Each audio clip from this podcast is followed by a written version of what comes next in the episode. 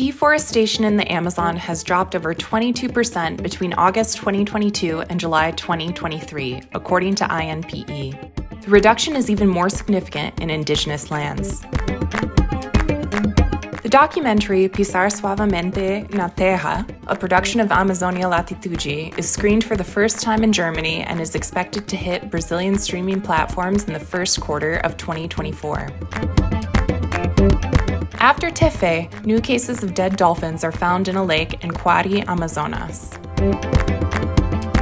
These are the highlights of Amazonia in 5 minutes that the Amazonia Latitude team has selected to update you on what happened between November 9th and November 15th in the world's largest tropical forest. Deforestation in the Amazon has seen a reduction of 22.3% between August 2022 and July 2023. These figures are part of the annual report from the Satellite Deforestation Monitoring Project in the legal Amazon, known as PRODES.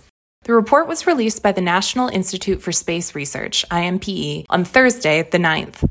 During the release event, the Minister of the Environment and Climate Change, Marina Silva, stated that the reduction was possible due to a joint effort by the government.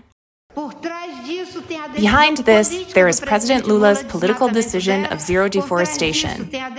Behind this, there's the political decision that the plan is cross cutting policy.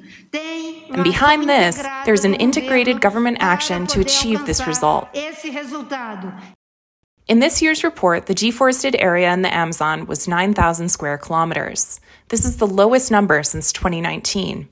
This data is crucial because forest destruction in Brazil is responsible for over half of the greenhouse gas emissions that contribute to global warming.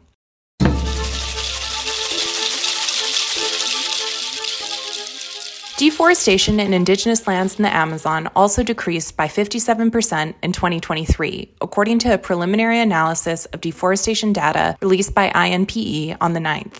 These numbers represent a historic reduction, marking the most significant drop in deforestation in indigenous lands recorded in a single year since 2008. Federal government enforcement actions were essential elements in achieving this reduction. For instance, the Apiterewa indigenous land in Pará, the most deforested in the Amazon in 2022, has been the focus of Ibama actions for months, mainly removing invaders and embargoing 37,000 hectares with notices for cattle removal. According to PRODES data, deforestation in this territory dropped almost 80%. In Amazon conservation units, the data also indicates a significant reduction trend in deforestation, around 50%.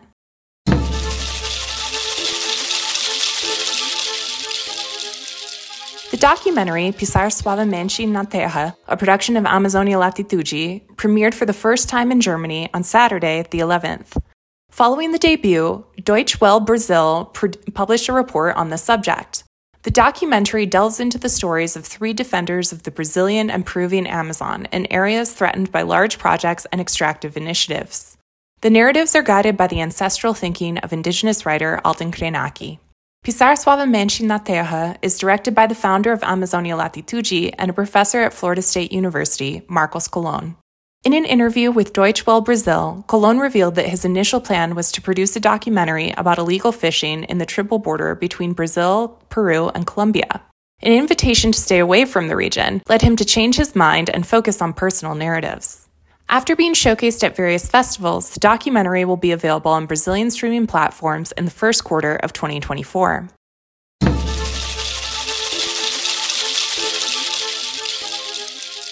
Between September and October, over 150 pink and tucuxi dolphins were found dead in Lake Tefe, Amazonas.